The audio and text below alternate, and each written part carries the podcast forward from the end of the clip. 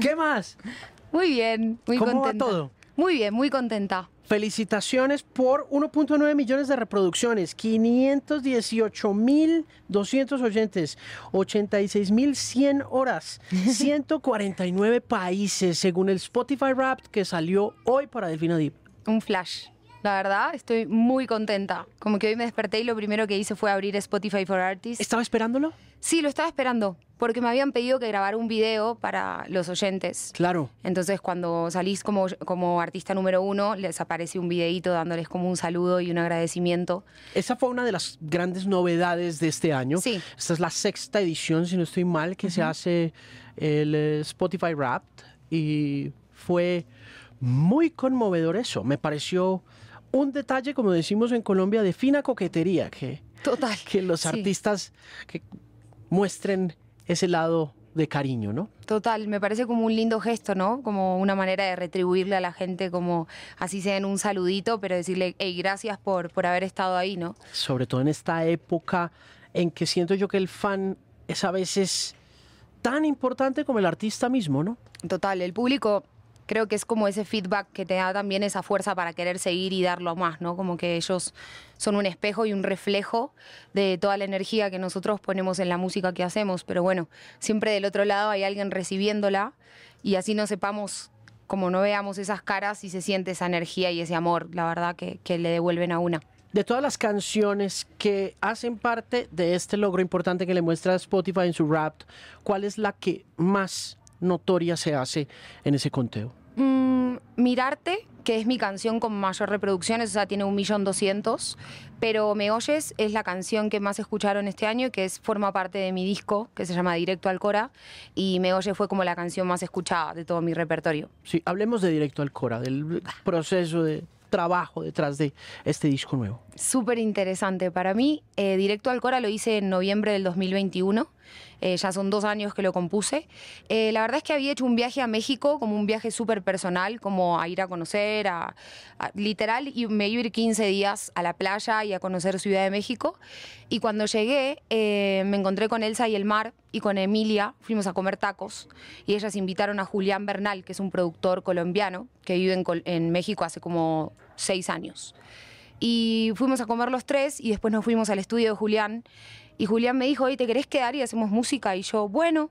Y me dijo, yo te mandé hace dos años dos beats, pero no me diste bola. Me dijo, y yo como, hey, no, bueno, quizás no fue el momento.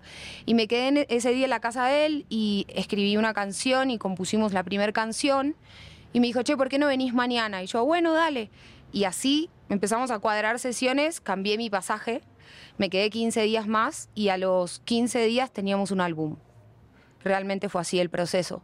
Para mí fue súper, súper catártico. Yo venía de una ruptura amorosa, estaba muy rota y la música me atajó y me salvó y realmente eh, para mí entrar al estudio y componer era el único momento donde yo sentía como ese oxígeno y donde le encontraba de nuevo como el sentido literal a, a la vida, ¿no? La música y directo al cora a mí me salvó la vida. Yo siento que ese disco a mí me, me salvó. ¿La ruptura fue la primera? En el sentido de lo rota que quedó.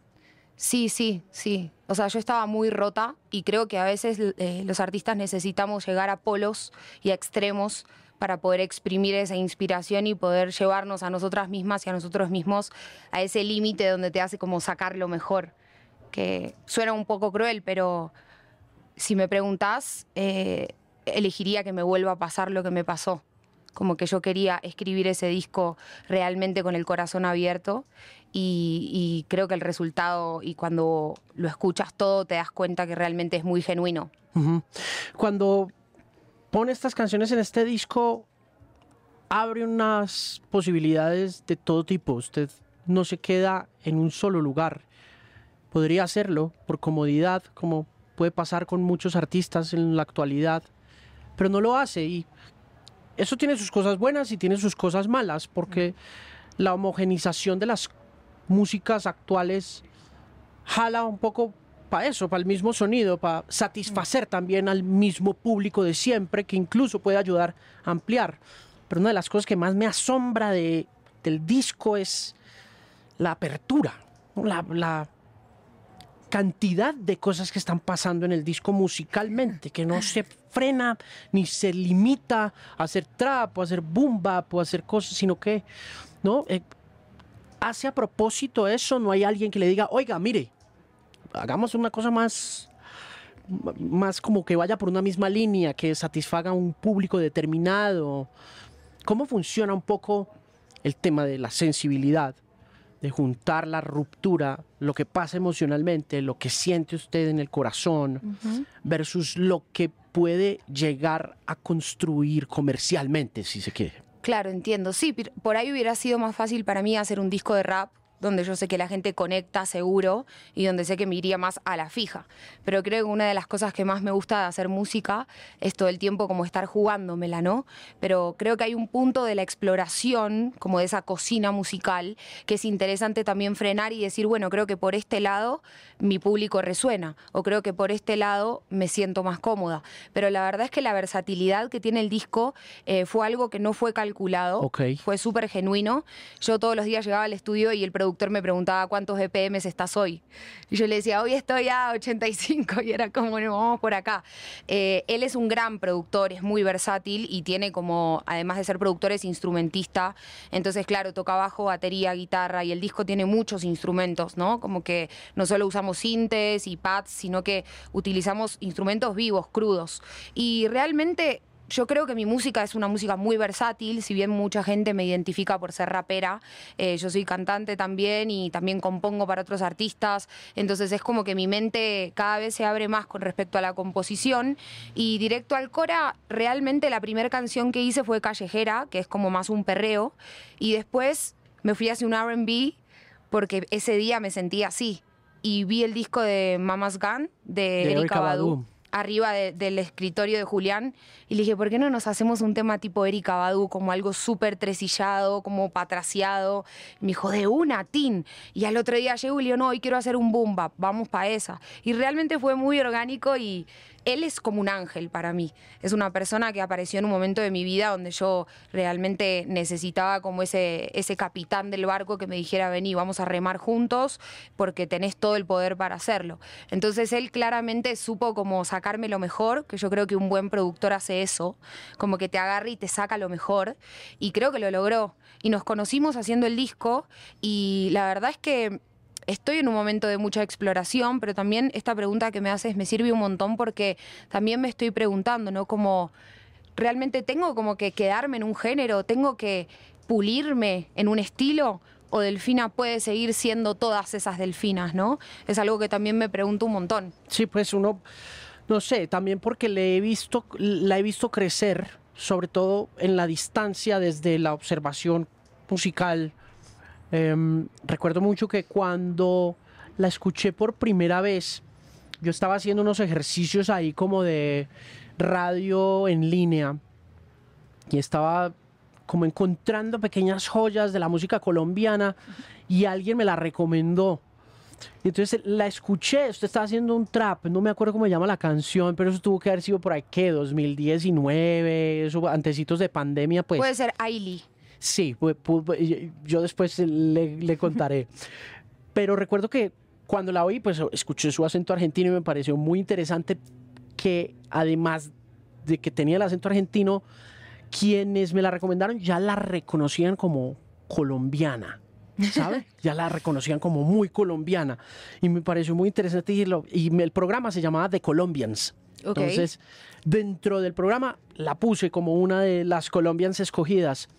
Y tenía ese rough around the edges que llaman los gringos, ¿no? Era como ruda y, ¿no? Mm.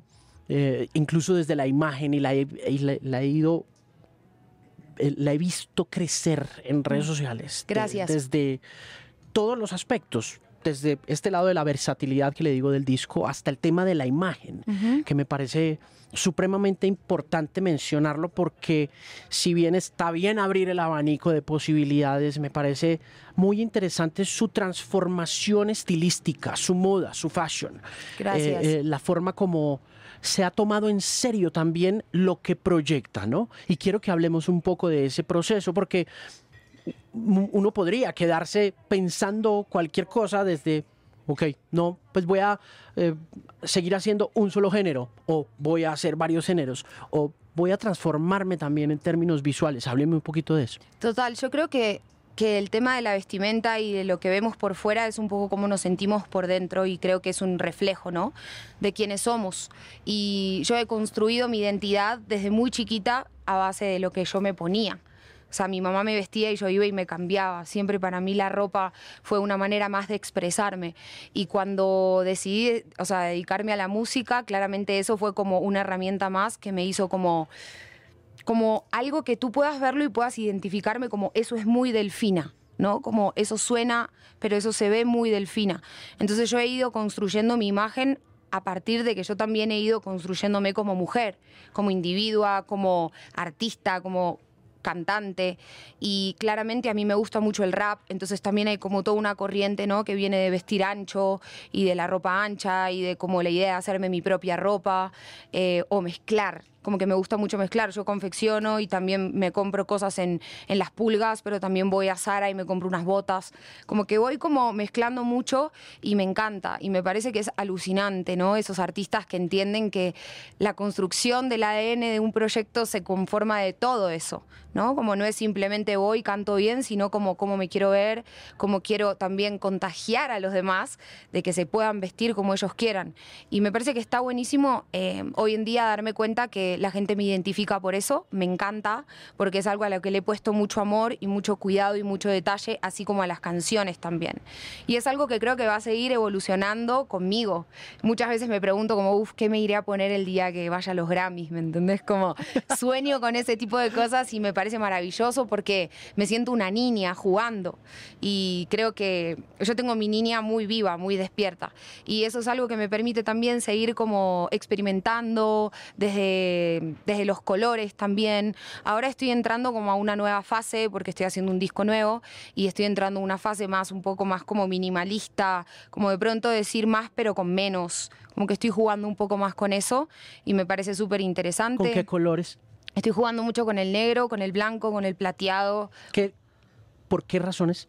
Porque decidí después de la explosión de Directo al Cora de color eh, y la sangre como de Robocop, que está en la portada, irme como a un mundo más minimalista, futurista, pero contundente. Como que para mí la palabra que me identifica a mí es fuerza, fortaleza. Y en mi show en vivo me paro muy duro en la tarima y siento que ese es mi superpoder. Entonces estoy intentando también transmitirlo a través de las imágenes, de los videos que estoy haciendo nuevos, em, del disco, del nombre de las canciones, como que todo está muy pensado. Yo soy muy detallista y me encanta que lo puedas como recibir, ¿sabes? Porque a veces una no entiende bien si la gente lo, lo recibe o si simplemente lo dan como por hecho, como, por, hecho, claro, como eres artista te vistes. No, para nada. Yo creo que es tan importante. Sí, también el mundo está súper globalizado y con las redes sociales como que a veces tendemos a copiar muchas cosas inconscientemente. Entonces yo todo el tiempo hago un trabajo de, intentar como, bueno, qué cosas me pueden como hacer distinta, ¿no? Qué cosas me hacen a mí eh, no ser igual al resto. Pero tiene inspiraciones desde la, desde la moda que pueda uno decir, hay cosas, porque entiendo también la necesidad de ser original y de ser auténtico, pero vivimos cada vez, y sobre todo en el hip hop, vivimos mm. como de ideas tan prestadas, como de cosas tan que están ahí, ¿no? como globalizado, yo siento. Claro. A mí hay muchas cosas que me inspiran. No necesariamente para vestirme me inspira un lookbook de Pinterest. Lo que más me inspira a mí son principalmente, em, qué sé yo, las obras de arte eh, los museos. Eh, me gusta mucho el arte a mí. Entonces encuentro, en, por ejemplo, no sé, en un cuadro eh, veo un elemento que me gusta y digo como, uff, nunca se me hubiera ocurrido usar eso de tal forma. O, por ejemplo, me gusta mucho ver desfiles, sigo muchas marcas que me gustan como Valentino, Versace, como que también he estudiado arte y la forma, la luz, el color, es como que me, me, me gusta mucho. Entonces, siempre tiendo a jugar a jugar. Pero bueno, en tarima hay otro factor que quizás eh, la gente no lo tiene tan en cuenta y es que tienes que estar muy cómoda. Porque no hay nada peor que estar viendo un artista que te das cuenta que está incómoda, que todo el tiempo se baja la falda, que decís, te puesto otra cosa. Entonces también es como que el ejercicio es, bueno, me tengo que ver muy chimba, aleta, como dicen ustedes. O sea, con, con fuerza, que me guste lo que me estoy poniendo, sentirme muy, muy, muy, muy linda, pero tengo que estar cómoda. Y tengo que poder moverme, y tengo que poder correr, y tengo que poder agacharme, y esa sensación también se transmite. Entonces, bueno, como que tengo un equipo de trabajo con el que, o sea, mi estilista se llama Lupe y con él trabajamos todo el tiempo de la mano, hace cuatro años que trabajo con él y trabajamos mucho eso, ¿no? Como que sea funcional. Tipo, todo bien, te vas a ver bien, pero tiene que ser funcional al show. Claro. Eh, hablemos del qué tanto aportó directo al Cora al crecimiento este año. Eh, por naturaleza, me imagino que crecieron los números al tener un disco nuevo, ¿no? Pero hábleme un poquito de cuando abrió el Spotify Wrapped, ¿qué vio de directo al Cora? Yo vi que cambió mucho como la interacción con la gente, obviamente he llegado a más países, o sea, mis países principales son Colombia, Argentina, España, México y Chile, pero mm, como que siento que sacar un disco es muy distinto a sacar canciones. Cuando saqué el álbum sentí realmente como algo muy diferente, como que me sentí muy distinta, o sea, claramente todo el mundo dice es como parir un hijo y bueno, yo no soy mamá, pero sí sentí un poco eso, ¿no? Como que, que estaba de verdad dejando algo para siempre. Y algo que me dijo hace poco Luis Siete Lunes, que es amigo mío, me dijo que los discos con los años se van poniendo cada vez mejor, como el vino. Entonces me pareció súper interesante porque yo dije, para siempre directo al Cora va a ser una foto del 2023 y quién era Delfina en ese momento y qué tenía para decirle al mundo y por algo elegí esa portada, por algo elegí ese color, porque me representa. Entonces siento que está bueno sacar discos porque también es una manera de una recordarse quién es una para siempre. Eso va a quedar ahí, o sea, ya no lo podemos eliminar, ya no lo podemos bajar. Y me parece que un disco es una oportunidad de mostrarse completa a la gente, porque quizás yo en un sencillo te puedo mostrar como una parte que me gusta de mí, ¿me entendés? Como invitarte a, invitarte a mi casa y estar arreglada, linda, que todo esté organizado, perfecto, y tú te llevas esa impresión de mí. Pero sacar un disco es abrirte las puertas a que tú me veas bien, me veas mal, me veas muy mal, me veas en un día increíble, me veas... Es realmente abrirse. Y Directo al Cora es un diario abierto. Yo realmente me abrí mucho en ese disco y me permití poder hacer como esa catarsis a través de la música sin ningún tipo de restricción y bancándome la que vuelva. Todo bien, o sea, como que estoy preparada y por eso lo hice también porque vine a cantar y vine a hacer música. Entonces... Mire, em, ¿el disco le ayudó a sanar? Sí, muchísimo. Porque puede ser que sean discos, no sé, hay, hay actos en la reconstrucción de los corazones que pueden simplemente, pueden significar cierto tipo de vindicación, puede ser como una reubicación, una, ¿no? una transformación de mente, del corazón, pero uno se queda con la herida ahí abierta y medio, y ¿Le ayudó a sanar o no? Sí, sí, me ayudó a sanar, pero en el momento más que ayudarme a sanar, lo que me ayudó a sanar fue la terapia. Lo que más me ayudó en el momento el disco fue a encontrarle un sentido a la vida. Como decir, cuando todo se va a la mierda, es como que la música siempre es esa gran madre que me está diciendo, todo va a estar bien, ven acá, llora acá un ratito que todo va a estar bien. Y cuando volví a Bogotá, volví con un disco en las manos. Entonces dije como, esto es increíble. Y realmente desde que lo hice, dije, este disco me va a cambiar la vida. Y yo siento que Directo al Cora me cambió la vida, no solo para el afuera, sino demostrarme a mí misma que puedo llegar a un proceso creativo tan genuino, y, tan genuino y tan interesante hasta el punto que ni siquiera tuve que pensar el nombre. O sea, realmente salió. Y fue todo tan como que nació solo y cayó, ¡pac! Yo siempre digo que cayó como un flan, como que se desmoldó completo, entero, y es como que el disco me dijo, acá estoy, esta es mi identidad y somos estas 11 canciones. Y así fue. ¿Cuál es su canción favorita? Me oyes. Sí. Sí, me parece que es como que si me tengo que quedar con una, me quedo con esa. Eh, eh, ¿Fue sencillo cómo funcionó originalmente el lanzamiento? ¿Esto fue un lanzamiento completo del disco entero? ¿O ya había calentado el terreno? Más o menos, o sea, había sacado mm, unas dos canciones acá y Fumando Menos. Y mm, el día que lancé el álbum, lancé Me Oyes. Entonces salió Me Oyes con el video y todo el álbum. Y a los 15, 20 días hicimos el lanzamiento físico, o sea, hicimos un show donde vinieron más o menos 250 personas, eh, que fue relativamente como íntimo, porque no lo hice en un venue muy grande, sino que fue un evento que realmente creo que estaban las personas que tenían que estar y donde me permití también poder hablar y contar, porque a veces cuando una está tocando en festivales o en shows, es toca tema tras tema tras tema y es tipo segundos que perdés hablando son segundos que perdés tocando. Entonces ese día yo me pude como relajar y pude hablar mucho más y contar, ¿no? Como de qué venía el rollo del disco y cómo lo había hecho y cómo había sido el proceso, que mm, me parece interesante también que la gente sepa eso, ¿no? Creo que Mm, es claro. clave. ¿Recuerda la- las primeras palabras o las primeras frases que escribió de este disco? Eh, sí, o sea, la primera canción que escribí fue Callejera. ¿Cómo Eh, sale eso? Es que quiero.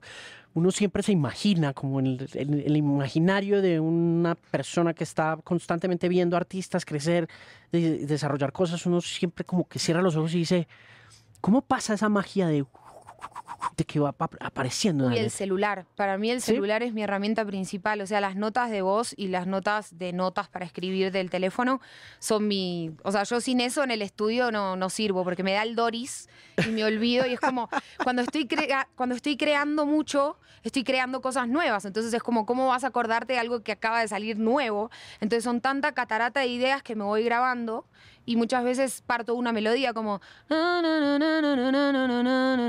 sea, primero la música. Por ejemplo, Ah, o a veces me sale una frase como necesito decir todo lo que siento si no muero, aceptar que no me amas y explicárselo a mi ego.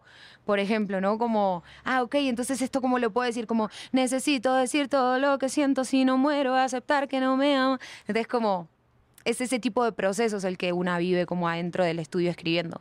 Y el disco fue como que surgió así, día tras día, sesión tras sesión, hasta que llegó un día donde yo tenía la sesión a las 4 de la tarde y eran las 9 de la mañana y estaba en el, en el, en el hotel.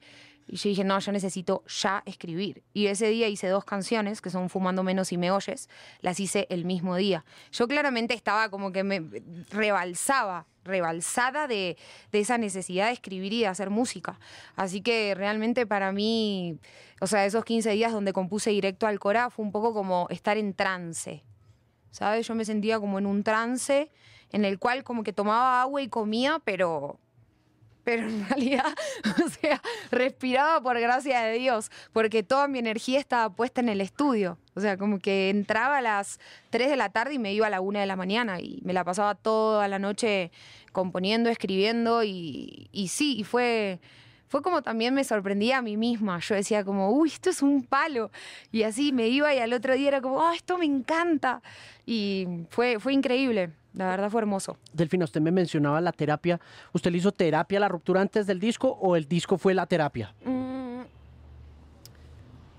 Fue la relación más increíble que tuve en mi vida, pero terminó muy mal. Y eso creo que hay cosas que una y uno no lo elige, ¿no? Estoy segura que hubiéramos preferido que termine de otra forma, pero bueno, fue lo que pudimos hacer con las herramientas que teníamos en el momento. Y mm, como te digo, no me arrepiento de haber vivido lo que viví, o sea, lo volvería a elegir y lo volvería a atravesar, porque aprendí mucho y también me dejó un gran regalo que fue ese álbum, entonces no estoy arrepentida, la verdad, de nada. Claro, pero ese disco, como le decía, ¿fue su terapia o, o- o fue a Mm. terapia? Fui a terapia, fue terapia y sigo trabajándome mucho. Eh, soy una persona que nunca me, nunca me conformo, siempre quiero ser mejor. Eh, físicamente, mentalmente, espiritualmente. O sea, soy súper inquieta, como que siempre quiero llevarme a mi máximo potencial. Y ahora este año me he dedicado desde principio de año a entrenar y estoy entrenando con un coach y haciendo un montón de cambios en mi vida y en mis hábitos y en mis consumos de muchas cosas que no ya no las quiero elegir para mí. Qué Y- bueno. sí. ¿Qué cosas ha cambiado? Eh, ha cambiado mucho. Por ejemplo, mi, mi relación con mi cuerpo, como que yo antes, no sé, como que no, no me terminaba de amar a mí misma 100%. Y este año empecé a entrenar porque quería tener mayor capacidad de aire en la tarima y quería como poder cantar mejor, ¿no? Porque también vivimos en, un, en una ciudad donde hay un nivel de altura que para los cantantes es muy cabrón. Y más si no naciste en Bogotá, o sea, yo nací en Buenos Aires, al lado del río. o sea, para mí es como, es un montón de presión atmosférica al cantar, pero bueno, ya me he ido entrenando con los años. Y mm, la verdad es que ahora dejé la marihuana y me siento muy bien. Eh, que era algo que yo tenía el hábito de hacerlo. Y me parece está, está bueno contarlo también, porque podría no contarlo, pero lo cuento porque es algo que es importante. Como que siempre lo que quieres está detrás de eso que te cuesta. Y yo en este momento de mi vida estoy dispuesta a dejar un montón de cosas que quizás me gustaban hacer o eran hábitos o una crea cierta dependencia para poder ser esa mujer que quiero ser. O sea, yo quiero ser como mi mejor versión de mí misma. Y para poder lograr todo eso tengo que hacer ciertos sacrificios. Sí. Y este año me propuse eso, como a ponerme las pilas y a hacer ciertos sacrificios para el año que viene. O sea, yo me quiero como comer el mundo fuerte, ¿sabes? O sea, quiero romperla. Y sé que tengo todo para hacerlo, pero a veces una misma se pone ciertas piedritas en el camino y este año decidí patearlas todas y decidí también cambiar todo mi equipo de trabajo. Empecé a trabajar con un manager, con un equipo que realmente cree en lo que yo hago, con personas que están más alineadas a como a la visión a mi visión. Entonces he tenido que hacer cambios muy profundos, he tenido que que cortar vínculos también para, para poder evolucionar. Y creo que esa es la que va. A veces quedarse sola eh, duele, pero siempre es cuando todo se pone difícil es porque viene lo mejor. Entonces, eh, he tomado decisiones muy ninjas este año. Ninja mental. Exacto, para que mi proyecto de verdad vaya como al next level, ¿viste? Sí. Oiga, eh, ¿por qué vino a Bogotá? ¿Qué, ¿Cómo termina aquí? Todo el mundo me pregunta lo mismo, como, ¿por qué estás acá? Y yo digo, ¿por qué no estar acá? Em, yo estaba en el, te voy a poner más o menos en contexto, yo estaba en el 2013 en Argentina, eh, ya tenía mi banda, ya, bueno, yo estudié canto siempre, guitarra, fui a una escuela Waldorf, que es una escuela donde la pedagogía es muy abocada a, a la música. Yo tenía orquesta, tocaba violín de chiquita, como que siempre la música fue una manera y la poesía fueron mi manera de habitar. Y cuando terminé la escuela empecé a estudiar artes y quería tener mi propia banda, porque cantaba en una banda, pero hacíamos covers de rock nacional y como que yo decía, no, bueno, todo bien, pero yo quiero hacer mis temas. Entonces aprendí guitarra, empecé a hacer mis temas y cuando formé la banda tocamos más o menos dos, tres años, pero ya al tercer año todas empezaban a querer hacer otras cosas y yo cada vez quería más y más y más. Entonces yo dije, yo me quiero dedicar a la música. Yo no quiero ser ni profe de yoga ni hacer otras cosas. Yo quiero dedicarme a la música. ¿Qué tengo que hacer? Estar rodeada de personas que quieran hacer lo mismo y que tengan los contactos y la movida para poder crecer en eso. Justo un amigo de mi hermana, que era colombiano, eh, trabajaba en MTV y mi hermana le dijo, ay, te voy a pasar el MySpace de mi hermana, no, perdón, el SoundCloud de mi hermana. Yo subía, hacía, producía cosas en GarageBand sola. ¿Cuántos años tenía? Eh, Cuando empezó a, publicar cosas en SoundCloud. ¿Fue ahí donde empezó? 19, 18, sí. Y mm, hacía todo en el, en el GarageBand de la compu. O sea, imagínate, me grababa con el micrófono de la compu así. Pero son las ganas, ¿viste? Cuando uno tiene ganas, no hay excusas. Entonces, bueno, empecé, empecé, empecé y el amigo de mi hermana le dijo, che, decile a tu hermana que yo me estoy volviendo a Bogotá a vivir, 2014, porque se está poniendo muy bueno allá la escena de la música. Entonces, dile que si quiere puede venir unos meses a trabajar al estudio de mi socio. Y yo dije, no sé ni quién es, no lo conozco, me reuní con él y le dije, bueno, dale, voy, voy a ir en enero en mis vacaciones, voy a Bogotá, a conocer Bogotá y de paso vemos que, fluye. Entonces vine enero y febrero del 2014 em, y empecé a hacer música con ellos. Después él entró a trabajar a Sony y el socio del otro socio de él entró a trabajar a Vice. Pero el socio de él me dijo, no te vayas, me dijo, quédate. Creo que tú podrías hacer muy buenas cosas acá. Y yo, ah, tú dices, y él, sí, sí, quédate. Entonces volví a Argentina, agarré todas mis cosas y me vine a vivir. Y nunca más volví. ¿Qué le dijeron en la casa? No, mi mamá me decía, ¿pero qué vas a ir a hacer a Colombia? Me decía, pero si acá hay estudios, acá hay productores, acá está todo, ¿qué te vas a ir a hacer allá? Es peligroso y yo no me importa. Me voy igual. Pero no de un acto de rebeldía, sino desde un llamado muy de la intuición. La verdad lo he hecho muy desde el fondo de mi corazón. Increíble. Amo Colombia, eh, me siento parte de, de este país, aunque muchas veces me recuerdan todo el tiempo que no soy colombiana, mucha gente, y yo, yo ya Pues- sé que no soy colombiana. Pero es curioso porque De paso se los digo, ya sé que no soy colombiana, todo bien, tampoco intento serlo. Solamente vine a aportar desde mi lugar y a dar de todo corazón mi máximo, máximo, máximo potencial en la música y, y a dejar de verdad un pedazo de mi corazón acá. Y yo amo Colombia y para mí por siempre va a ser mi casa. Sí. No, y lo que le decía al principio es que es muy curioso que pues haya gente que le diga, pues porque evidentemente es argentina, pero, pero, pero sí, cuando tuve el primer acercamiento con su música, como que decía, no, eh, como que decía mi cabeza bilingüe, decía, she's, she's not Colombian, she's Argentinian. Sí, Y obvio. entonces la oía y decía, nah, she's Colombian. O sea, como que Es que mezclo mucho el lenguaje, como que uso muchas palabras, pero No, y tiene una calle sí, moderna bogotana que, sí, que sí. uno no le oye He mucho. caminado. He Y- pateado. Sí. La verdad sí, he pateado, he trabajado de mesera, he vendido sándwiches en la calle, he hecho de todo para quedarme acá, ¿sabes? Porque yo decía, yo no me puedo ir con las manos vacías, yo no me voy a ir de Colombia hasta que no logre lo que vine a hacer. Y ahora la verdad es que miro para atrás y me siento muy feliz porque eh, he logrado muchas cosas. Soy muy ambiciosa, no te lo puedo negar. Eh, soy un poco inconformista, siempre quiero más, pero igual he aprendido a disfrutar de las cosas, que antes no me pasaba. La verdad es que después de la pandemia he tenido como un despertar de conciencia porque me concentraba mucho en los números en un momento y me empecé a fritar. Eh, justo fue en el 2019, en el 2020. Estaba muy pendiente de los números. Porque Demasiado. empezaron a crecer. Claro, y decía, no, pero entonces yo debería tener tantos números. Y hubo un momento en el que en la pandemia creo que a todos y a todas nos, nos despertó en algún sentido de algo que estábamos dormidos. Y a mí me despertó en ese sentido. Yo dije, no, espera, si vos querés seguir haciendo música y disfrutarla y ser feliz, concentrate en hacer buena música. O sea, los números vienen solos, o sea, los números son una consecuencia. Pero también algo que aprendí ahora es que si bien son una consecuencia, también una como artista como dicen, viste, pones la cara al santo y se te cumple el milagro.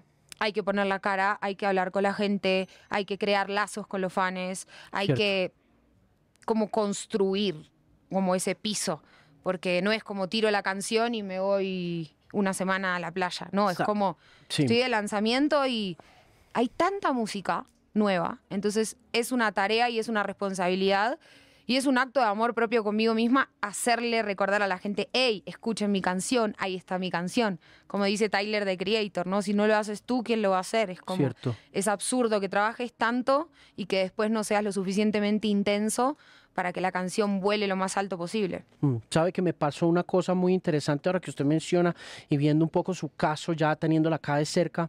Me pasó con Little Sims en California hace encanta. como tres meses, cuatro meses. Little Sims, eh, estábamos con un amigo que maneja regional mexicano allá y me decía el hombre, nos fuimos como a comer hamburguesas y a tomar cerveza y al final de las hamburguesas me dijo, ¿querés ir a ver a Little Sims? Y entonces le dije, claro, hombre, pues, pues Yendo, no llegando. eso no se pregunta. Y me dijo, bueno, listo, ya consigo entradas. Y nos fuimos para el downtown, allá al lado del, del ¿cómo se llama? El crypto.com, que se llama, que es la arena donde, to- donde juegan los Lakers. Eh, hay un parche que se llama, un teatro que se llama el Nubo o el Novo, algo así. Es un teatro para 2.000 personas. 2000, la capacidad es como de 2.300 personas. Y estaba sold out. Y entramos, show impresionante, el show de esa pelada es una cosa impresionante. o Me sea, es- encanta o sea, hor- parece increíble. muy, o sea, todo, todo, todo, todo muy, la, la imagen, el sonido, los bailarines, los músicos. hace- la primera mitad del show es ella, en 100, disparando, disparando, disparando. La otra mitad es ella con un bajista y alguien eh, soltando beats. Y mm, como que me quedé pensando yo, esto está soldado, pero son 2.000 personas y está en Estados Unidos. Y era la primera vez en 10 años de carrera de Little Sims que llegaba allá, que ¿Sí? llegaba a Estados Unidos. primera vez en tocar suelo estadounidense y agotar un lugar de 2.000 personas, 2.300 personas. Entré y miré los números. Y tiene, no sé, 1.3 millones de seguidores en Instagram. Entonces pensé, todo el trabajo que hay detrás de la construcción de este ídolo puntual, ¿sabes? Porque la otra es que después la vi en Austin City Limits, en Texas, y en Texas se acercó más gente, obvio, porque era festival. Claro. Había 5 o 6 mil personas ya viéndolas. El show fue igualito, un poco más corto, pero sí me asombró como ver la resiliencia de ella, ¿sabes? Como de decir, It's a lot of hard como de fucking sorprenderse work. ella misma. de- Sí, como que, sí, claro, ¿no? Y ella se sube a tarima y recuerdo que lo que dice, eh, eh, My name is Little Sims. Decía, mi nombre es Little Sims y mi... eh, eh, dice algo como, este es uno de los shows más grandes que usted va a ver en su vida, como dice algo así. Como que dice, La "This is- this, eh, estás a punto de ver algo que nunca has visto. Dice algo así. Y, Me gusta. Y luego dice, y no lo digo de arrogante, lo digo out of, dice, I, I don't say this out of arrogance, I say it out of self-confidence. Y fue como la- las dos presentaciones muy armaditas y todo, pero yo y, y diciendo, aquí está una, un ejemplo de lo que es un artista hoy en día, de lo, que, de lo icónica que puede ser, de lo grande que puede ser sin que los números importen. ¿Sabes? Sí, claro, los números son, para O sea, mí, son un, Son un medidor, pero... son un que- indicador. Sí, Pero también dentro de las plataformas hay que también saber leer los números, claro. porque no todo es lo mismo. Y es algo que he aprendido justo el otro día, tuvimos un encuentro de Equal con Spotify y nos enseñaron mucho sobre eso, ¿no? Los oyentes mensuales, los oyentes como los oyentes fieles, que son los seguidores del canal, que son los que tú sabes que están ahí dándole play y replay y replay a tus canciones. En cambio, los oyentes mensuales fluctúan mucho, ¿no? Porque justamente son mensuales. Entonces puede que alguna playlist o algún pitch te dispare ciertos oyentes, pero lo peor que puede hacer un artista hoy en día es armar una gira o proyectarse con base a solo los números que hay en plataformas. Cierto. Porque los fieles seguidores los construyes por fuera de la plataforma. Realmente la- las personas que te siguen las construyes por fuera de la plataforma y ingresan a la plataforma por, por obviedad, porque van y escuchan tu música. Pero entonces, ¿cómo te conectas tú por Instagram, por TikTok? ¿Cómo, ¿Qué cosas tuiteas? ¿Qué espacios creas para encontrarte con tus fans? Como esas especies como de meet and greets, donde realmente hay como un acercamiento de humano a humano. Claro. ¿no? Como no es tan Claro. como esta idea de idealizar que el artista vive en una burbuja y que no se baña y no va al baño, eh, pensarlo más como un ser humano. Y mm, creo que los números son importantes, son indicadores, pero creo que si tú te concentras solo en los números, es como que creo que se genera el efecto contrario, ¿me explico? Es como que es como si frenaras ese flujo de energía por poner tanta energía ahí.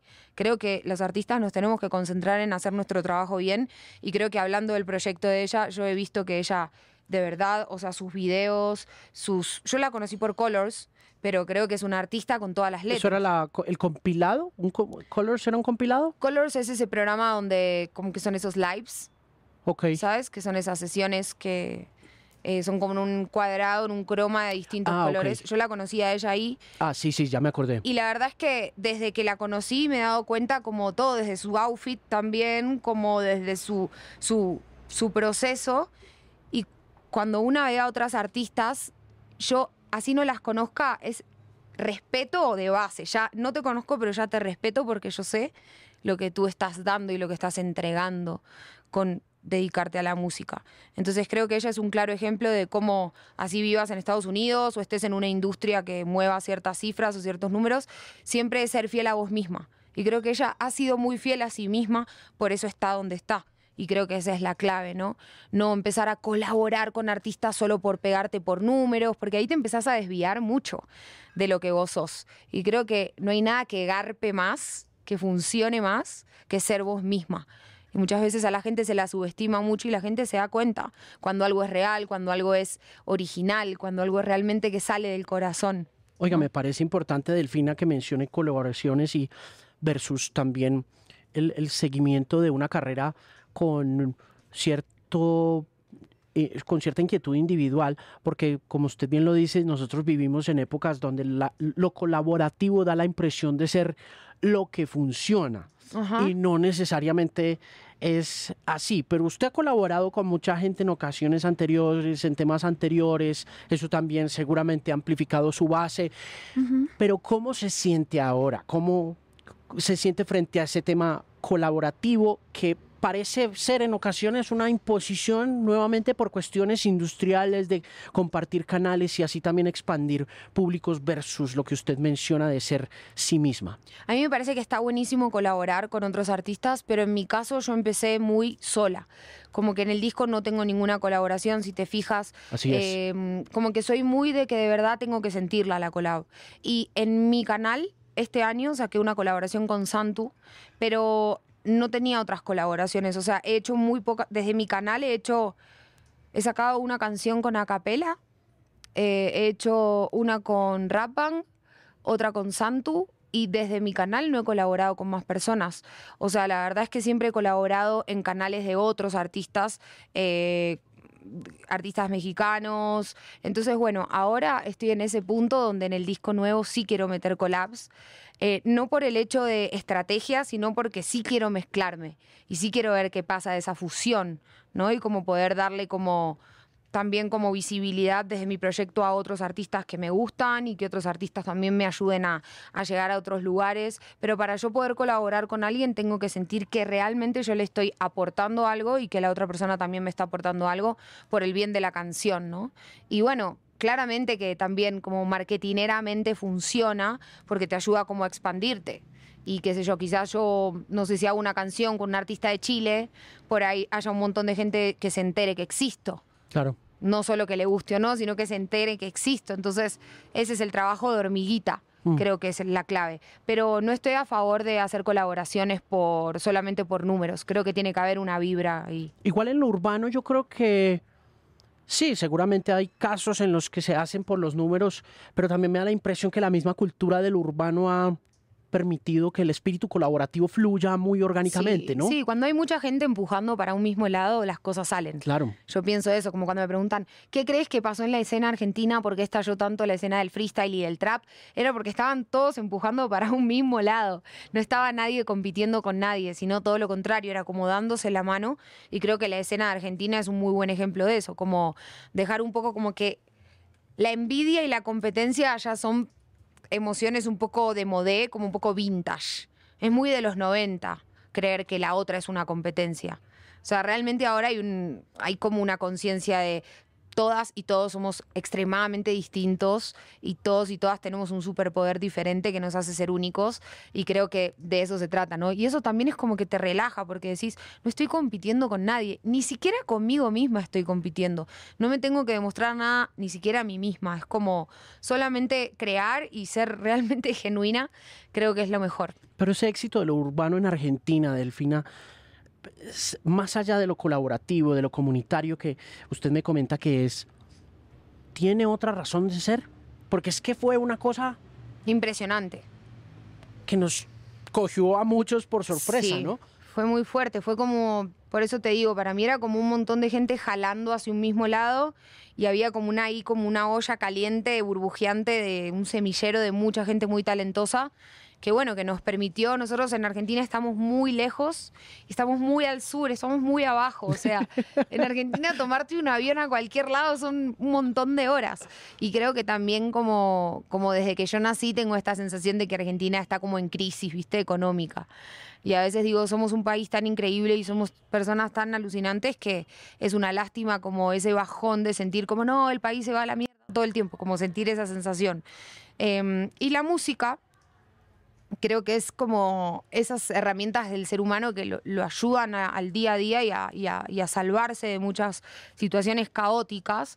Entonces a mí me parece que lo que pasó en la escena en Argentina estuvo buenísimo porque dejó en evidencia varias cosas. Una es que sí funciona unirse y sí funciona unir poderes y que la calidad de la música que hacemos allá es muy buena, ¿no? Como dejar de pensar como no, es que la música de Estados Unidos siempre es la mejor, o el rock gringo es mejor, o el rap gringo es mejor, es como, no, lo que nosotros hacemos también tiene un valor y creo que eso es muy interesante también. Sí, eso funcionó pero siempre, pero ustedes siempre han sido muy buenos haciendo música.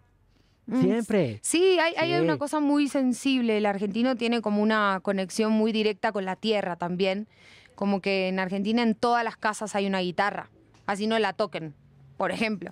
¿Sabes? Y siempre está esta sensación de, bueno, a ver, una que sepamos todos, como es un dicho que es muy argentino, que es como una que sepamos todos. Entonces agarras la guitarra y es como ese, ese punto de encuentro de la música. Sí. Oiga, em, ¿cuánto, ¿cuánto de vida tiene Directo al Cora? Sabiendo que va a lanzar un disco ya. Esa es una cosa que me sigue sorprendiendo de artistas como usted, que tienen a pedir de boca otra cosa nueva ya.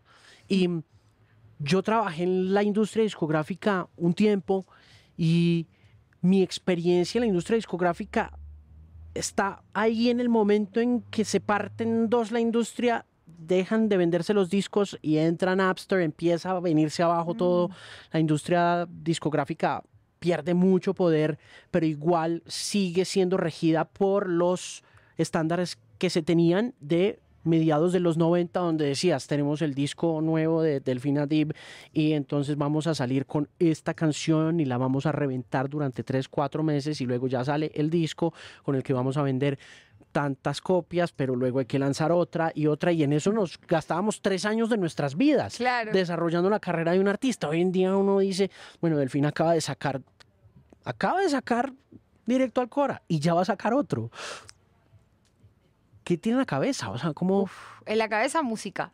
Eh, yo pienso que es interesante el tema de los ciclos creativos y de los procesos, Mm. porque cuando yo terminé de hacer el disco, estuve un año para sacarlo. Ok. Y cuando lo saqué, para la gente empieza y para mí se termina algo. Exacto, es curioso. La vida del disco, lo que llamamos la industria de los Claro, como discos. que yo estuve desde noviembre del 2021, hice el disco, estuve todo el año pasado preparándome para que este año el disco saliera. Yo ya lo tenía listo y eso es lo loco, que cuando como creadora mi ciclo termina, para la gente recién comienza. Entonces cuando la gente está asimilando y masticando ese chicle, yo ya estoy metiéndome otro en la boca porque estoy cocinando lo que les voy a dar el año que viene, ¿no? Todo este año estuve haciendo mucha música, porque bueno, las canciones que hice directo al Cora las había hecho en el 2021. Entonces, es como un proceso como medio de un delay en el cual una siempre va trabajando como con una preproducción de lo que después va a ser, como decir, eh, un rodaje, ¿no? Tú haces una preproducción para después y después hay una postproducción.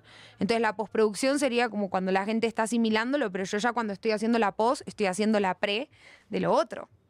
Entonces, este año me he dedicado a hacer mucha música, he viajado, he tenido la suerte de firmar con Warner Chappell como compositora, eso me ha abierto un montón la cabeza porque me ha, me ha puesto como, como mis ideas se han empezado a, correr de otra forma en mi cabeza. ¿no? ¿Por qué? Como a ver la música de una manera más libre Ok. no tan estructurada. Eh, desde el ejemplo de que, bueno, escribir para otros artistas también es un ejercicio que está buenísimo. Eh, y lo que estoy haciendo ahora es hacer muchas canciones para poder elegir esas canciones que van a formar parte de 01, que se va a llamar mi disco nuevo. Y cumplo 10 años en Colombia el año que viene. Entonces se va a llamar 01 porque es una manera de dar vuelta a los números y entender que a veces hay que ver las cosas desde otro punto, ¿no? Desde el que las estamos viendo, y partir del cero, que es el todo y la nada, y el infinito, y el uno, que es ese primer paso que doy todos los días cuando me levanto para poder estar más cerca de eso que quiero conseguir. Entonces, 01 para mí es un disco que me pregunté, ¿qué quiero decir? ¿Sobre qué quiero hablar ahora? Que quizás no lo había hecho con el disco anterior. El otro disco, el disco anterior lo vomité. Este disco fue como, bueno, ¿y ahora qué te gustaría decirle a la gente? ¿Cómo, cómo te estás sintiendo ahora? Entonces, el disco es un reflejo de cómo me siento ahora y quién soy ahora y qué cosas pasan por mi mente, por mi corazón, por mi espíritu. Porque eh, en las canciones dejo como mucho de mí y Sí. también me llevo mucho de mí. Y hay muchas cosas que las escribo para cantármelas y para recordarlas yo. Y a veces las leo y digo, yo escribí eso. Como, ¿qué? Como, ¿en serio yo escribí eso? Como desde un grado como de hasta de, como si estuviera en trance, ¿viste? Como que a veces baja, baja, baja y después lo leo y digo, wow. Eh, también como premoniciones. En muchas canciones me, me he escrito cosas que después pasan. y eso me parece Eso es una un superpoder locura. que tienen Nah, los grandes es- artistas, ¿no? Tipo física cuántica, metafísica, que alguien me lo explique porque me flashea la cabeza. Digo, yo no puedo creer que yo escribí eso. ¿No le da sustico? ¿No le da un poquito de miedo? Me da como vértigo. Ok. No miedo, me da como, uf, como una sensación de vacío acá, como, ¡uah! Como, ¿y ahora qué? Y ahora estoy hablando contigo y yo estoy cocinando otra canción adentro mío. Es como un hornito, ¿viste? que adentro se están cocinando canciones todo el tiempo. Oiga, em, ha mencionado varias veces la palabra espíritu. Entonces, pues creo que para ir cerrando un par de palabras que ha mencionado que me llama la atención, me causa curiosidad, ¿cómo alimenta usted espiritualmente su vida? Eh, dándome espacios a mí misma para estar sola, para estar en silencio. eh, por ¿Profesa alguna religión? No, ninguna. Pero sí creo en Dios y la imagen de, de Jesús para mí es súper importante, como que creo en Jesús, o sea, creo que fue un gran mago eh, y un alquimista y espiritista y como que me hubiese encantado conocerlo, la verdad, porque me parece que era una persona maravillosa y era muy humano también, porque eh, también se enojaba, ¿no? Como que está bien enojarse y está bien la rabia también a veces y está bien la ira, porque eso nos hace conectarnos con el fuego. Pero creo que una de las maneras que más alimento mi espíritu es escuchándome a mí misma y mm, me reviso mucho. Intento cada vez escuchar más a los demás. Eh, antes me costaba mucho escuchar, era mucho de hablar, habl- a mí me gusta mucho hablar, creo que está quedando como en evidencia, pero he aprendido a escuchar más y eso me ha traído muchos beneficios. Y cuando escucho a los demás, aprendo de los demás y eso también me alimenta a mí espiritualmente porque uso toda esa información después para, sea para crear o para también poder ser mejor persona, ¿no? Como que creo que es importante eh, no dormirse en los laureles del ser artista, sino en ser cada vez mejor persona. Me parece muy importante y ser coherente. Lo que digo realmente lo hago y lo que canto realmente soy, ¿no? La última cosa, y no, no quiero que se me vaya sin preguntarle, ¿ha pensado ser mamá? Mm. Mm, no sé. La verdad no sé. En este momento no sé. Tengo un perro, que es mi hijo. Mi mamá me diría, anda al psicólogo, nena. Pero mm, Se lo pregunto porque él mencionó algo al comienzo y me quedé como, uff, tengo que preguntar esto y dije, "Ah, no mm, quiero que se vaya sin De preguntarle. pronto en unos años sí, pero tengo muy en claro que me quiero como realizar mucho como profesional, artista y como mujer. eh, y que eso si tiene que llegar, va a llegar.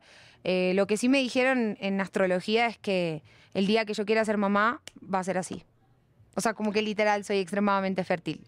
O sea, es como, como que me dijeron, o sea, no veo claro si vas a ser mamá o no, pero lo único que te digo es que si querés ser mamá algún día va a ser una cuestión de que tú digas quiero y va a pasar. Y yo, bueno, listo. ¿Creen los astros entonces? Sí, creo en los astros, creo mucho en la energía, eh, cada vez más creo mucho en la energía y, y creo mucho en que mm, es importante escucharse a una misma, la intuición y escuchar ese, ese llamado de adentro, que es como que cuando me escucho nunca me equivoco. Cuando dejo de escucharme, las cosas se trancan. Mm. Directo al Cora en Directo al Cora en plataformas en estos momentos. Felicitaciones por un maravilloso Spotify Rap. Gracias. Gracias por estar acá. Un placer conocerla. Gracias a ti. Gracias a todos y a Muy todas. amable. Muchas gracias. Gracias. Este contenido es financiado con recursos del Fondo Único de Ti.